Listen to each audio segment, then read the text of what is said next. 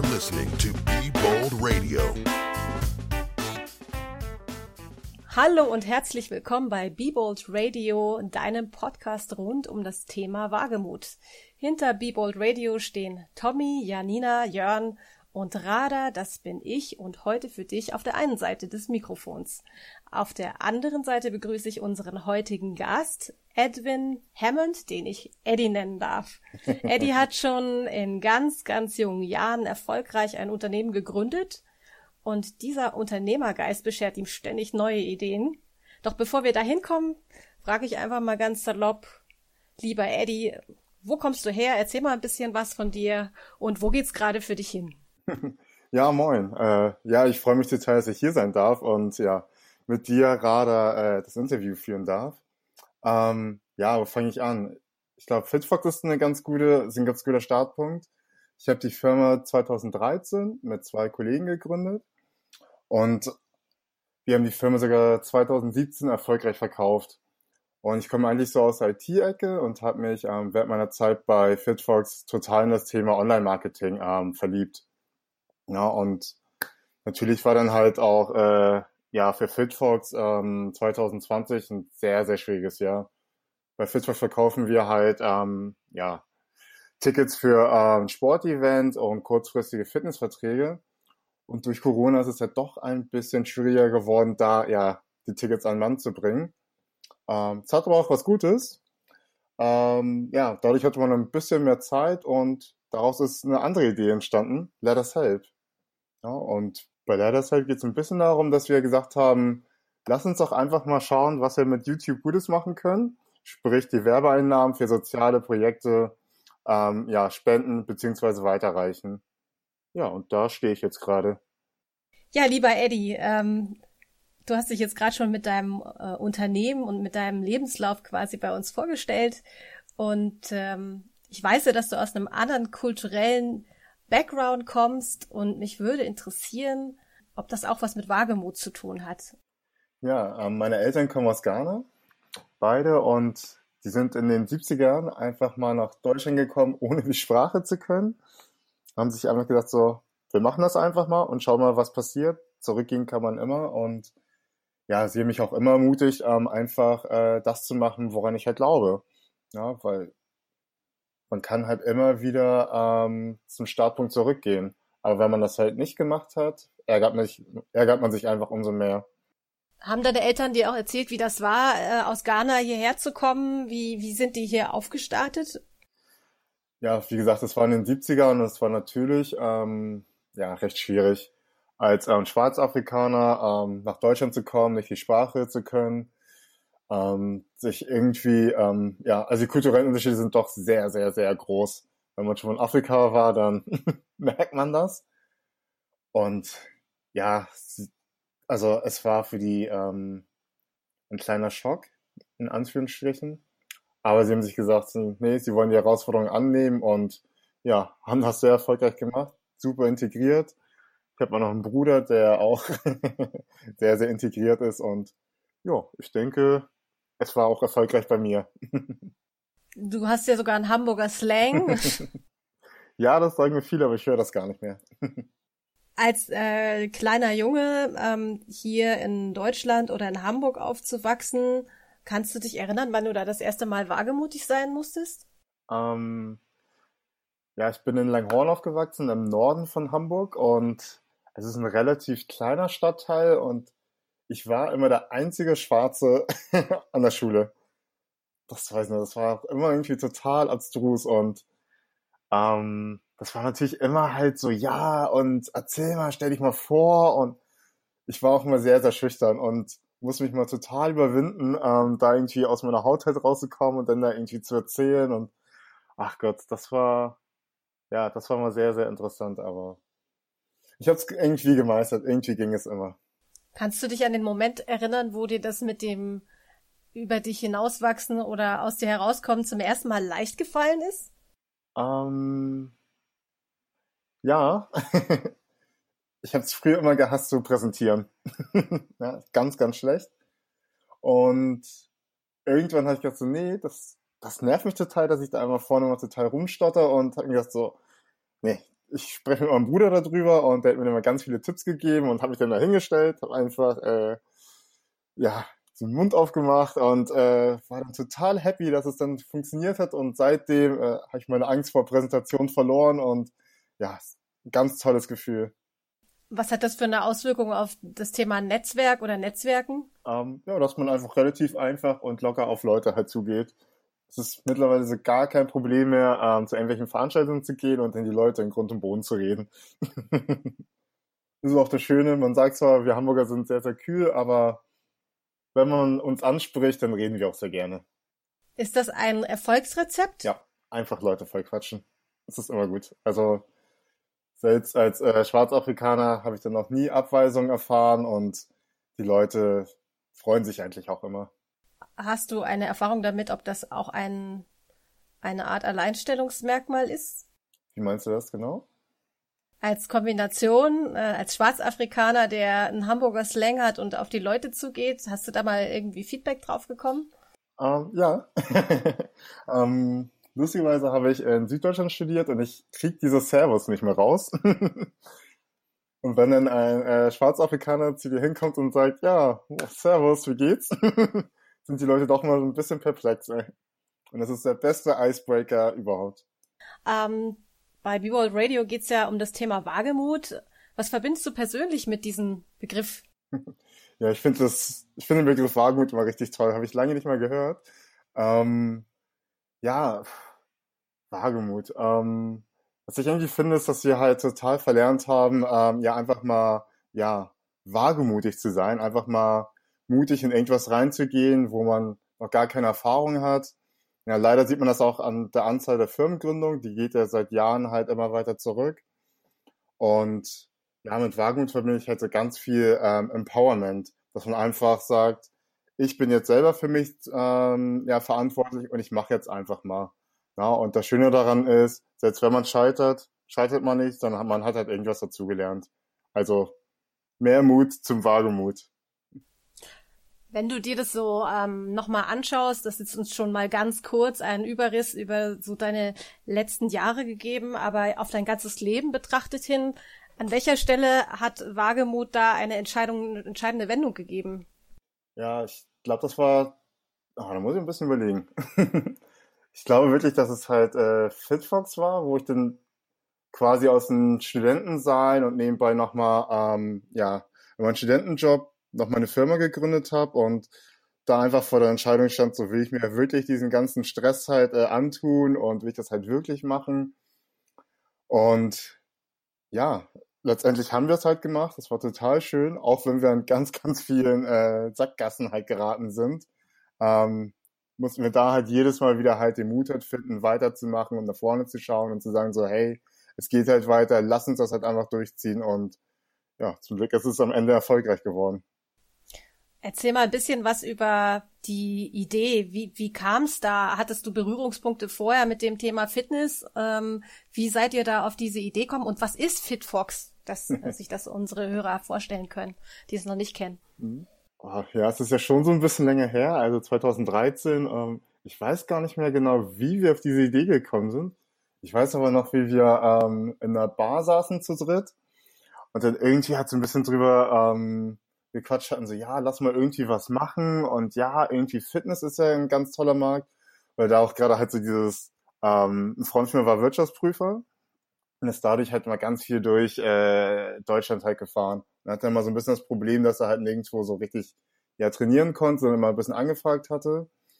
Und da hat irgendwie immer ein bisschen Ping-Pong Ping hin und her gespielt und ja, nach dem dritten oder vierten Bier war das dann so, okay, geil, ähm, da ist wahrscheinlich ein Markt, lass ein bisschen recherchieren wir können das halt irgendwie mit unserem Wissen halt aufziehen. Der eine ist halt, ähm, kommt aus der ja, BWL-Sparte, ähm, der andere ist Jurist mit Sales-Erfahrung und ich als IT-Mensch.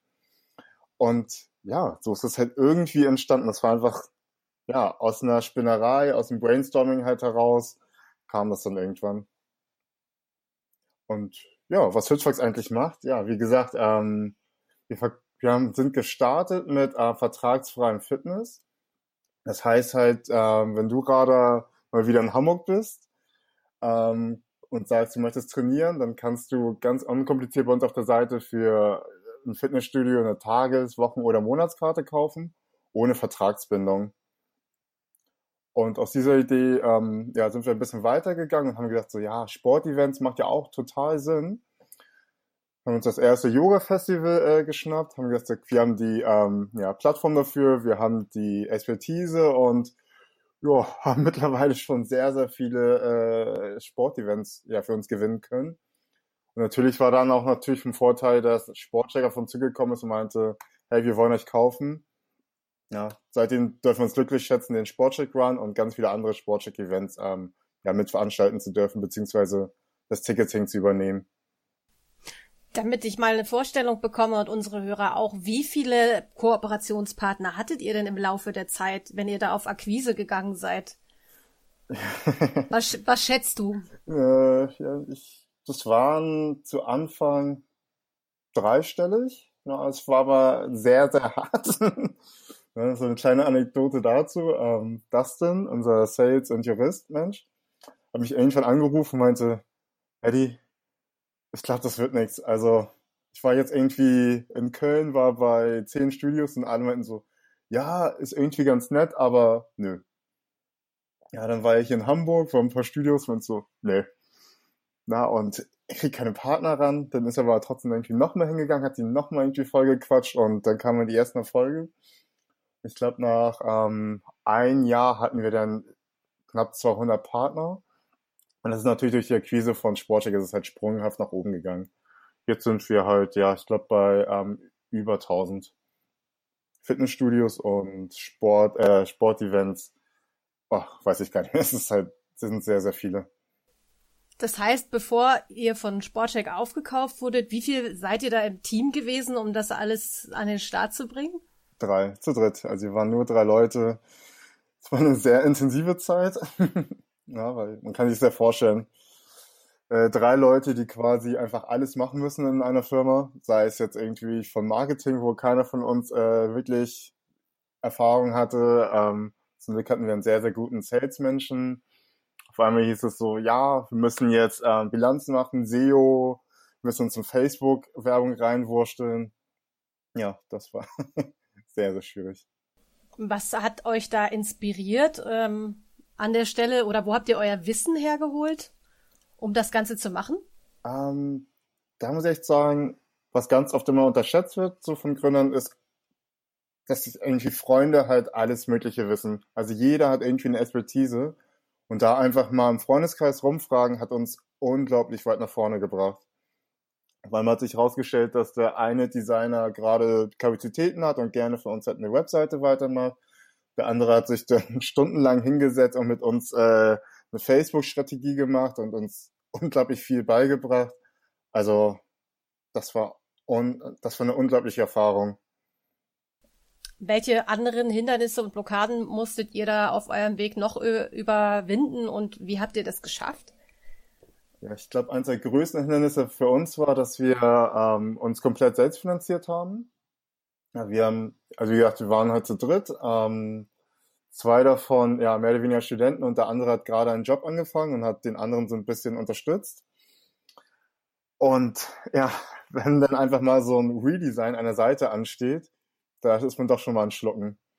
Ja, und da hat uns es, wie gesagt, total geholfen, dass wir dann doch noch irgendwie mit Freunden und ein bisschen äh, ja, Übernachtungsmöglichkeiten und was weiß ich nicht alles, was wir da eigentlich ausgegeben haben, dass man da dann doch nochmal mit sehr, sehr wenig und sehr klein Geld ähm, ja, ganz gute Sachen noch hinbekommen hat und diese ganzen Problemchen überw überwinden konnte. Würdest du da rückblickend was anders machen? Ähm, ja, auf jeden Fall. Was wir halt ganz oft gemacht haben, ist halt ein bisschen in die Perfektion ähm, abzudriften. Ja, dass man dann sagt, gerade bei so einer Webseite äh, gibt's halt immer dieses, ja, vielleicht sollte der Button doch nochmal irgendwie ähm, grün sein, anstatt orange, vielleicht nochmal hier nochmal einen Pfeil hinpacken. Hm, ist das Design vielleicht doch nochmal so richtig? Hat das Bild vielleicht nochmal drei Zentimeter weiter hoch oder runter? Und ja, man muss wirklich einfach machen. Es gibt keine perfekte Webseite. Ich glaube, der Gründer von Airbnb hat das mal ganz schön gesagt. Wenn man sich nicht für seine erste Webseite schämt, dann hat man etwas falsch gemacht. Das ist interessant. Jetzt hast du den Gründer von Airbnb äh, erwähnt. Gab es noch andere äh, Gründer auf eurem Weg, an die ihr herantreten konntet oder wo ihr euch auch speziell Wissen geholt habt? Ähm, ja, natürlich haben wir mal, also mussten wir auch sehr, sehr viel im Blogs lesen und ähm, ja auf Startup-Seiten und da gab es unglaublich viele Leute. Also von MyTaxi haben wir uns ganz viel inspirieren lassen. Es war auch was die auf die Beine gestellt haben, unglaublich schön und toll. Ähm, wir hatten das Glück, dass wir durch Sportcheck in den Otto-Inkubator reingekommen sind. Und da hatten wir wunderbare Mentoren, die so viel Expertise reingebracht haben und so viele Denkanstöße. Also, wow, also wirklich wow. Was war denn in dem ganzen Prozess so das Wagemutigste, so rückblickend? Mm, ja, natürlich einfach mal zu starten und auch einfach am Ball zu bleiben. Wir hatten schon ganz viele äh, Meetings gehabt, wo wir gedacht haben, so, jetzt sind wir am Punkt, ja, wir müssen jetzt entweder wirklich viel, viel Geld reinstecken oder es einfach sein lassen. Zum Glück mussten wir nicht ganz so viel Geld reinstecken, aber dadurch, dass wir einfach am Ball geblieben sind, war das dann, ja, hat es uns das, das nochmal ganz gut äh, über die Runden gebracht und ja, letztendlich ja, sind wir immer noch da. Und Fitzpatrick ist immer noch floriert und ist größer denn je. Welche Auswirkungen glaubst du, hatte die Gründung ähm, oder hat sie immer noch auf dein jetziges Mindset? Ähm, ich glaube, dass man, dass ich einfach herausgefunden habe, dass es so gut wie keine Probleme sind, die nicht lösbar sind. Ja, bestes Beispiel war ja, dass ich ähm, eigentlich aus der IT komme, dann äh, auf einmal ganz, ganz viel Online-Marketing machen musste. Und ich mir einfach ganz viel YouTube-Videos angeschaut habe, wie gesagt, ganz viel mit ähm, Freunden gesprochen habe. Und auf einmal war dieses Problem gar nicht mehr da. Dann hieß es auf einmal bei uns, ja, okay, Eddie, du musst jetzt Sales machen. Wir müssen jetzt ein bisschen äh, Gas geben. Und so, okay, ich bin jetzt irgendwie jetzt nicht der geborene Salesmensch. Ähm, gib mir irgendwie eine Schulung und ja, das war dann nachher auch gar nicht so schlimm. Und das ist halt irgendwie etwas, was man halt, äh, ja, was einen so nachhaltig total äh, geprägt hat, fand ich. Einfach machen, einfach gucken, Probleme gibt es nicht, nur eine Lösung, die man noch nicht gefunden hat. Wenn du jetzt an neue Themen rangehst, ähm, wie ist da so deine, gibt's da einen Prozess oder ist das intuitiv? Ähm, ja, sieben Jahre Fitfox haben einen doch schon irgendwie sehr geprägt. und irgendwie passiert schon sehr, sehr viel aus dem Bauch heraus. Aber man schaut immer noch so ein bisschen an, ob da irgendwie auch wirklich immer so ein skalierbarer Businessplan hinter ist, wie Economics sind. Aber ganz oft habe ich, also ganz oft findet man halt, wenn man da mal drüber quatscht mit Freunden vor allen Dingen, ähm, dass sich da ganz schnell so ein Businessplan halt immer rauskristallisiert. Immer so Sachen, die man halt, äh, an die man vorher gar nicht gedacht hat und auf einmal so, ah ja, cool. Aus der Perspektive habe ich das noch gar nicht gesehen. Deswegen ist es halt einfach erstmal so, dass ich da erstmal rangehe, ein bisschen mit Leuten drüber quatsche und ja, man merkt dann schon relativ schnell, ob dann da irgendwas Sinnvolles hinter ist oder ob man das dann vielleicht doch lassen sollte. Dann kam Sportcheck. Genau. Wie sind die auf euch aufmerksam geworden? Ganz witzig, über LinkedIn. mhm. Die haben uns dann einfach mal angeschrieben und das ging gar nicht direkt über Sportcheck, sondern über den Otto-Inkubator, die einfach im Namen von Sportcheck äh, ja quasi sowas wie uns gesucht haben. Und da nochmal ganz, ganz großen Dank an Antoine. Der hat uns angeschrieben, hat uns beziehungsweise im Netz gefunden und meinte halt so, ja, wollen wir uns mal einfach mal zum Kaffee treffen und einfach mal ein bisschen quatschen. Und wenn man dann halt irgendwie sowas sieht wie OGDS, äh, Otto, denkt man auch schon so, ja, was ist das eigentlich? Dann haben wir gedacht, okay, wir haben nichts zu verlieren, mal hingegangen und ja, als erstes hat sich, glaube ich, äh, Dustin mit äh, Antoine getroffen, hat mich dann ganz euphorisch angerufen und meinte, oh, du hast uns eine gefunden, die wollen uns irgendwie äh, kaufen, oh, geil, geil, geil. Ich so, okay, kann ich eigentlich noch gar nicht so richtig äh, fassen. Habe ich mit Antoine mal getroffen, so ein bisschen über Technik gesprochen und äh, dann war eigentlich auch so ganz schnell klar, dass es halt einfach, ja, was richtig Tolles werden könnte. Zum Glück haben sie sich dann halt für uns entschieden. Ne? Und ja, dann hat die Geschichte einfach seinen Lauf genommen. Jetzt muss ich doch noch mal kurz rückfragen, was ist der Otto-Inkubator? Ähm, das nennt sich OGDS. Und zwar geht es da ähm, darum, dass Otto ist ja doch schon ein bisschen größer. Und die haben ja ganz, ganz viele ähm, Unternehmen, ich, ich glaube über 130 oder 140 Firmen. Und wenn sich da irgendwie herauskristallisiert, dass jemand eine gute Idee hat, ähm, der man ähm, ja im Unternehmen oder auch sogar extern ähm, ja ein gutes neues Business aufziehen kann, hat man die Möglichkeit, da ähm, reinzugehen. Da werden Büroräume gestellt, man bekommt halt, wie gesagt, einen Mentor an die Hand, ganz, ganz viel, ähm, ja, die ganze Infrastruktur, wie gesagt, gestellt. Und dann kann man versuchen, da sein Business hochzuziehen und ähm, seinen Businessplan zu verwirklichen. Ah, spannend. Mhm. Du bist ja immer noch Teil vom Führungsteam von FitFox. Genau. Äh, wie hat sich das eingegliedert und was machst du da gerade? Ähm, ich bin gerade für ja doch so ein paar äh, Bereiche zuständig, ähm, angefangen ähm, von Finance, äh, Customer Support, ähm, Prozessmanager, Datenschützer, Administrator und bestimmt noch zwei, drei andere Sachen. Und ja, das ist natürlich halt so, dass wir halt ähm, mit Sportcheck ähm, versuchen, eine gemeinsame Vision halt umzusetzen. Dass wir sagen, dass wir die, ja, das Ökosystem am Sport ähm, weiter ausbauen wollen, gerade halt für Sportcheck. Es ist ja kein Geheimnis, dass, äh, ja, dass das Ladengeschäft ähm, relativ schwierig geworden ist. Ja, und dass man den Kunden einen Mehrwert bieten muss. Ja, da ist nämlich die große Idee, dass man sagt, du gerade gehst äh, zu Sportcheck, kaufst eine Yogamatte und kannst auch gleich dann noch deinen Yogakurs bei uns buchen. Ja, du kriegst noch von uns halt noch die Möglichkeit, äh, zum Yoga-Festival zu gehen und noch andere tolle Sportevents äh, mit aufzuziehen, äh, ja, zu besuchen. Und das ist halt die große Vision, die bei Sportcheck ähm, ja gerade aufgebaut wird und verwirklicht wird. Und für die FitFox dann steht, oder? Genau. Also als ähm, Full-Service App oder Full-Service Dienstleistung. So hört sich das an, wenn du das erklärst. Ja, also quasi ist unsere große Vision bei FitFox, dass wir ähm, jeden Menschen ermöglichen wollen, Sport zu treiben, so wie er möchte und wann er möchte. Ganz egal, ob es ein Fitnessstudio ist oder ein äh, Fußballcamp, Yoga-Festival, Marathon oder Triathlon. Du hast es schon anfangs erwähnt, jetzt haben sich die Zeiten ganz schön verändert in dem letzten halben Jahr. Wie hat sich das auf Fitfox ausgewirkt?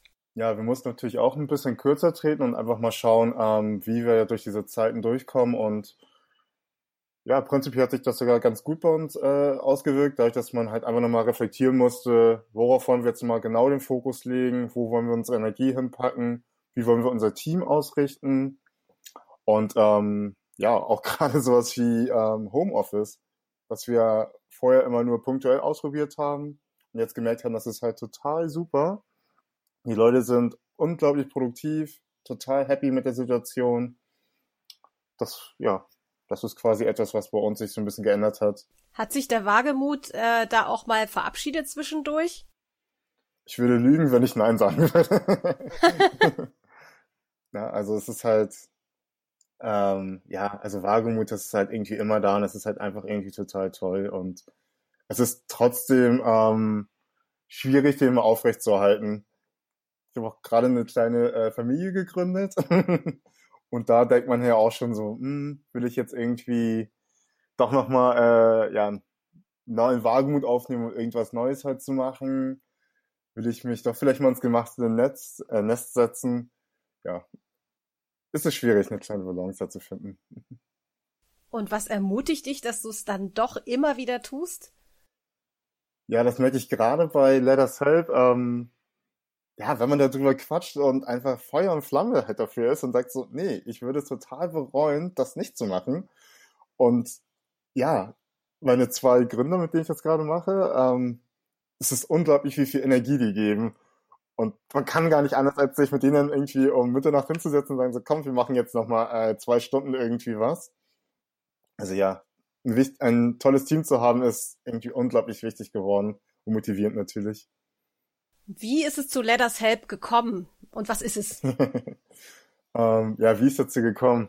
Eigentlich ganz witzig. Ähm, der eine Freund, der im Gründerteam ist, Sven, der äh, konnte sich noch nicht so ganz für YouTube begeistern. Ich bin ein totaler YouTube-Fan, habe unglaublich viele Kanäle, mache quasi nichts anderes als YouTube gucken. Und der hat sich so ein bisschen gefragt, wie das Ganze eigentlich funktioniert, ähm, wie es sein kann, dass sich YouTuber halt, äh, also wie viel Geld da einfach rumkommt und ob das halt nur durch ähm, ja, Kooperation geschieht oder wie das halt ist. Ja, dann habe ich mal ein bisschen erzählt, dass da YouTube an sich auch äh, schon einen ganzen Teil dazu beiträgt und dann kam auch ganz schnell die Idee hoch, so ja, warum dann irgendwie das halt für eine Person äh, ja verwenden, die dann halt den x Lippenstift äh, in die Kamera hält und sagt, der ist toll. Man kann auch einfach die Werbeeinnahmen nutzen, um ähm, ja, soziale Projekte zu unterstützen und einfach was Gutes zu tun. Und das ist auch quasi der Kern von Letters Help. Ähm, wir haben einen YouTube-Kanal gegründet, in dem sich ähm, verschiedene Organisationen vorstellen und die ähm, gesammelten Werbeeinnahmen, die spenden wir dann an das jeweilige Projekt. Und wie funktioniert das genau? Ähm, dass äh, da die Werbeeinnahmen zustande kommen zum Beispiel? Genau. Ähm, wir haben uns ausgedacht, dass pro Video ähm, sich drei, drei unterschiedliche Organisationen vorstellen. Die Nutzer können dann in den Kommentaren ähm, abstimmen, an wen ähm, 50 Prozent äh, die, der Werbeeinnahmen gehen und an die anderen zwei gehen dann 25 Prozent. Und für YouTube ähm, gibt es natürlich divers, ja, diverse Kriterien, wenn man halt, äh, oder die man erfüllen muss, um halt Werbeeinnahmen zu generieren. Das heißt halt, man muss erstmal 1000 ähm, Abonnenten haben und eine gewisse Spielzeit erfüllen. Und da sind wir gerade ganz, ganz quasi dabei. Und ja, da würden wir uns freuen, wenn äh, die Zuhörer hier fleißig abonnieren und auch fleißig kommentieren. Und ich werde versprechen, jedes einzelne Abo wird von uns unglaublich gefeiert und ja, gebührend gefeiert. Also bitte ganz viel abonnieren. Erzähl mal, dass wir uns da noch viel mehr engagieren können, was das für Organisationen sind, die wir da unterstützen, wenn wir da ähm, hinklicken, sage ich jetzt mal so. Mhm. Um, ähm, ja, es sind die unterschiedlichsten Organisationen. Also angefangen von äh, Tierschutz über ähm, Kinderhospiz, Umweltschutz und was uns alles äh, gerade in die Finger kommt. Und meistens ist es ja so, dass beispielsweise unser Kinderhospiz hier in Hamburg, ähm, dass die ganz unterschiedliche Projekte haben und ganz andere, äh, ganz unterschiedliche, ähm, ja, unter, also Projekte haben, die sie gerade, äh, wo sie gerade Unterstützung brauchen beziehungsweise Geld. Die stellen wir vor und ähm, ja, hoffen einfach, dass da genug ähm, Aufmerksamkeit ähm, hochkommt, dass auch die Leute halt auch so gerne für diese tollen Organisationen spenden und einfach dafür sorgen, dass ja die Welt ein besserer Ort wird. Also das heißt, ich würde jetzt auf YouTube nach eurem Kanal suchen. Mhm. Der, heißt, der heißt Let Us Help genau. und dann sehe ich da, wie viele Videos sehe ich da? Ähm, gerade ähm, nur vier. Aber wir sind gerade dabei, das Konzept ein bisschen umzugestalten, dass wir mehr in einen Interviewcharakter reingehen, dass man noch mehr über die Organisation erfährt und einfach noch mehr Transparenz halt ähm, bekommt. Ja, man möchte auch gerne wissen, ähm, wo das Geld jetzt hingeht. Und das Schöne bei uns, bei unserem ganzen äh, Konzept ist, dass man ja selber kein Geld spenden muss, sondern YouTube spendet an sich. Ja? Sprich, man muss halt nur dieses Video angucken, draufklicken, es laufen lassen und schon hat man was Gutes getan. Das heißt, ich, lass, ich darf ein Video anklicken und das reicht schon aus oder sollte ich alle vier anklicken oder sollte ich den Channel abonnieren für die, die nicht so YouTube-affin sind wie ich oder nicht sich bisher so viel damit beschäftigt haben? ähm, ja, natürlich ist der erste Schritt im Abonnieren und dann am besten ähm, alle Videos mal angucken, einfach um Gefühl dafür zu bekommen, was wir da machen, was es für tolle Projekte gibt auf dieser Welt und ähm, ganz wichtig ist es, teilen einfach an jeden teilen, der irgendwie ähm, einen Internetanschluss hat, den man irgendwie kennt, über WhatsApp oder sonst irgendwas. Weil jeder Klick hilft halt wirklich. Und es ist gerade auch, ähm, ja, wir sind gerade erst am Anfang, wie gesagt, mit diesen drei Videos. Und wir brauchen da einfach so viel Unterstützung, wie wir gerade bekommen können. Alles klar. Magst du noch einen kleinen Aufruf starten, dass die Leute dabei sind? Ja, ähm, nochmal. Es ist es war noch nie so einfach zu spenden. Ne? Ihr braucht nicht mal euer eigenes Geld dafür. Lasst YouTube dafür zahlen. die freuen sich, die Unternehmen freuen sich. Und das, also einfacher geht es nicht. Kurz ein Video laufen lassen.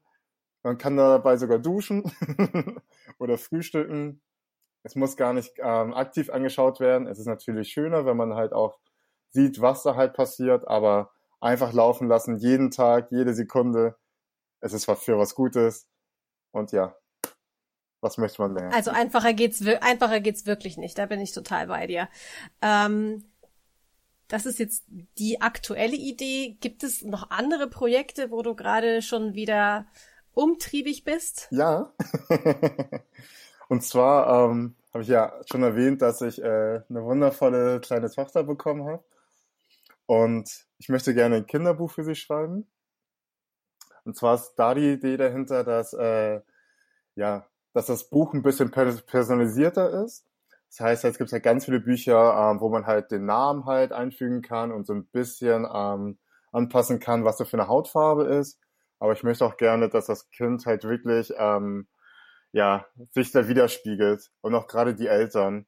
Ja, bei, bei den ganzen Konfiguratoren ist es so, dass die Eltern quasi nur weiß sind. Ich bin selber schwarz. Und äh, ich möchte, dass mein Kind sich mit dem Buch wirklich identifizieren kann und ja, schöne Geschichten aus dem Alltag ähm, bekommt. Beispielsweise, äh, dass man keine Angst haben braucht äh, vor den fremdländischen ähm, Nachbarn, die jetzt da sind.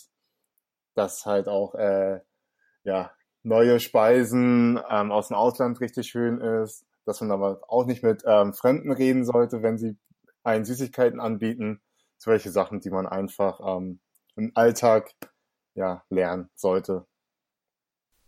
Woher stammen die Ideen für deine Geschichten? Ähm, sprechen gerade mit ganz, ganz vielen ähm, Eltern, was die ähm, gerne von Büchern halt erwarten und was ihnen auch gerade fehlt. Ja, weil ganz oft ist es ja leider so, dass die Bücher ähm, ja eine Fantasiewelt aufgebaut haben, die viel zu perfekt ist, alle immer glücklich sind und ähm, total lachen aber das halt nicht die Realität wie, widerspiegelt. Und natürlich halt auch die ähm, ja, neueren Themen halt aufgreift und ja, einfach in das 21. Jahrhundert gebracht werden. Wie siehst du das Thema Wagebut mit deinem Kinderbuch verknüpft? Ja, ich habe gar keine Ahnung von Büchern. und ja, es ist ein sehr spannendes Thema, bei dem ich, bei dem ich gerade sehr, sehr, sehr viel äh, Neues lerne und es auch total spannend ist und auch glücklicherweise wieder ganz viel Unterstützung halt bekomme ähm, von Leuten, die in der Kinderpsychiatrie arbeiten und da ganz viel Input geben können, ähm, von Leuten, die super gerne gesagt haben, ich mache die Illustration, Texter und ich bin sehr gespannt, was dabei rauskommt. Hast du so ähm, eine Vision für dieses Buch? Ähm, ja, auf jeden Fall. Ich möchte einfach, dass, ähm, ja, wie soll ich sagen, dass Kinder ähm, nach dem Lesen einfach einen Aha-Effekt ähm, haben und sagen so, oh, ich kann mich so gut mit diesem Buch identifizieren, dass ich äh, im Alltag weiß, wie ich mit bestimmten Situationen umgehen soll. Ja, beispielsweise, dass ähm, auch Eltern nicht immer gut raus sein können, auch mal ähm, krank sein dürfen müssen. ja, dass es auch mal sein kann, dass äh, ja, Papa und Mama ähm, traurig sind und dass das Kind halt nicht ähm, total alleine gelassen wird mit diesen neuen Emotionen, sondern dass es halt vorher in einem Buch schon mal irgendwie mal ähm, ein bisschen angeleitet worden ist und dann sieht so, aha, stimmt, es ist okay, wenn ähm, Mama auch mal traurig ist oder Papa mal ähm, ja gerade müde ist und nicht unbedingt spielen möchte. Quasi einfach, ja, Kinder so ein bisschen an die Hand nehmen. Und keine Scheu für neuen Themen, wie ich bei dir raushöre. genau. ähm, kannst du dir vorstellen, mit dem Buch auch auf Lesereise zu gehen? Oh, ich glaube, dafür ist es noch gerade zu früh, aber ich glaube, es wird halt einfach so weit kommen. Wenn es halt wirklich er läuft, dann. Also es wäre ein Traum. Es wäre wirklich ein Traum. Wenn du jetzt diese Idee, die Idee Let Us Help siehst, deine FitFox oder eure FitFox App, ähm, was braucht es für Menschen, um sich immer wieder auf was Neues einzulassen? Ach, ich glaube, da braucht es gar nicht viel. Ähm, einfach mal ähm, sich die Zeit nehmen, einfach mal äh, Netflix mal weglassen, ne, mal ein Buch lesen über äh, ja, über ähm, Firmengründung und wie man halt äh, daran geht und dann geht es auf einmal ganz, ganz schnell. Ich glaube, was einfach, äh, also das, was man da wirklich einfach braucht, ist einmal diesen Initialschuss, einmal den Po hochzukriegen und dann läuft der Rest wie von alleine. Wie gesagt, ich hatte gar keine Ahnung von Kinderbüchern, aber einfach dieses Reinlesen und ja, diese Freude daran zu finden, also das treibt einen wirklich unglaublich an. Gibt es Leute, die zu dir kommen und äh, sich Rat von dir holen, weil du schon so viele Sachen an den Start gebracht hast? Ja. Weil ich aber auch ganz klar mal gesagt habe, ähm, wenn ihr Fragen habt, wird da irgendwie äh, ganz viele ja, Positionen halt durchgemacht bei FitFox, ne? also die ganzen ähm, Finance, Customer Support und Sachen. Wenn ihr da irgendwie Hilfe braucht, bin ich immer gerne Ansprechpartner. Wenn ihr was zur Gründung braucht, ähm, immer, kommt immer her. Und ja, das habe ich damals halt erfahren, wie gesagt, mit den ganzen Leuten, die sich so viel Zeit genommen haben für einen. Und das möchte ich einfach gerne weitergeben. Wie siehst du dich in fünf Jahren? Ähm, ja, weiß ich gar nicht, dass ich halt, äh, wie jetzt bei Fitfox, ähm, Fitfox, dass es einfach läuft.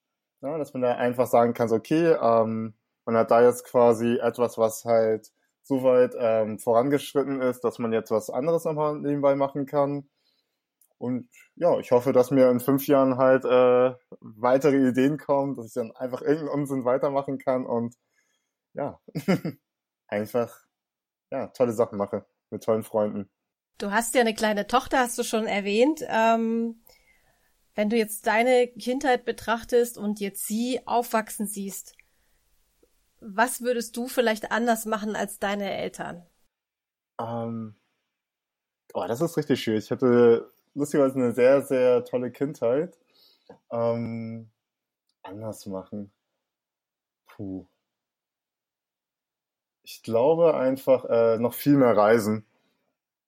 Ja, dass die Kleine einfach ähm, noch viel mehr ähm, andere Kulturen auch im jungen Alter schon kennenlernt und da auch einfach keine Angst hat ähm, vor fremden Sachen und vor fremden Situationen. Also ein wagemutiges Kind. Genau. Sehr schön. Lieber Eddie, gibt es etwas, was du unseren Hörerinnen und Hörern noch unbedingt mitgeben möchtest, wenn sie gerade vor einer Entscheidung stehen oder schon eine Idee haben, die umzusetzen? Ja, fragt einfach eure Freunde, ähm, was sie davon halten, ob die euch da irgendwie unterstützen können und dann wird aus dieser kleinen Idee wird auf einmal halt was richtig Tolles, Großes. Ja, aber wie gesagt, man muss halt einfach den ersten Schritt gehen und dann kommt der Rest von ganz alleine. Kann man dich und deine Aktivitäten äh, weiterverfolgen, wenn man mit dir in Kontakt treten möchte? Ja, also man kann mich gerne bei LinkedIn oder Zing am adden. Ich stehe auch gerne immer für Rat und Tat äh, bereit. und ja, ich möchte einfach, dass viel mehr Leute ihre ähm, Ideen und Träume verwirklichen und ja, einfach mal wagemutig sind. und gibt es vielleicht auch ähm, trotz deines vielfältigen Wissens jemanden oder Leute, die dir jetzt gerade äh, gut Input geben könnten, die du vielleicht hier auch über diese Podcast-Folge aufrufen kannst, sich mit dir zu vernetzen? Ja, total. Ähm, ich bin nicht so ganz fit in YouTube. also wenn da irgendjemand ist, der da äh, Input geben möchte oder auch Organisationen kennt, ähm, Vereine kennt, die ähm, gerne äh, bereit sind, sich interviewen zu lassen, ähm, kurzes Vorstellungsvideo zu machen, immer, immer wieder gerne her damit. Ähm, auch für das Buch. Wenn jemand Ideen hat oder jemanden kennt, der günstig ähm, Kinderbücher druckt oder jemand, der sagt, er möchte auch selber gerne mal ähm, vielleicht mal ein Buch schreiben, dann kommt gerne auf mich zu. Also man findet da immer irgendwas. Lieber Eddie, ich bedanke mich ganz, ganz herzlich für deine inspirierenden Worte, für deine Ideen und für den Mut und den Wagemut, den du uns hier machst. Und ich wünsche dir und wir alle wünschen dir ganz, ganz viel Erfolg bei deinen Ideen und sind sehr gespannt, was dann auch auf uns kommt. Danke sehr, Rada. Es war wirklich toll und bin zwar ein bisschen aufgeregt gewesen, aber ich hoffe, es war okay. Und eure Zuschauer ein bisschen was mitgenommen. Listening to Be Bold Radio.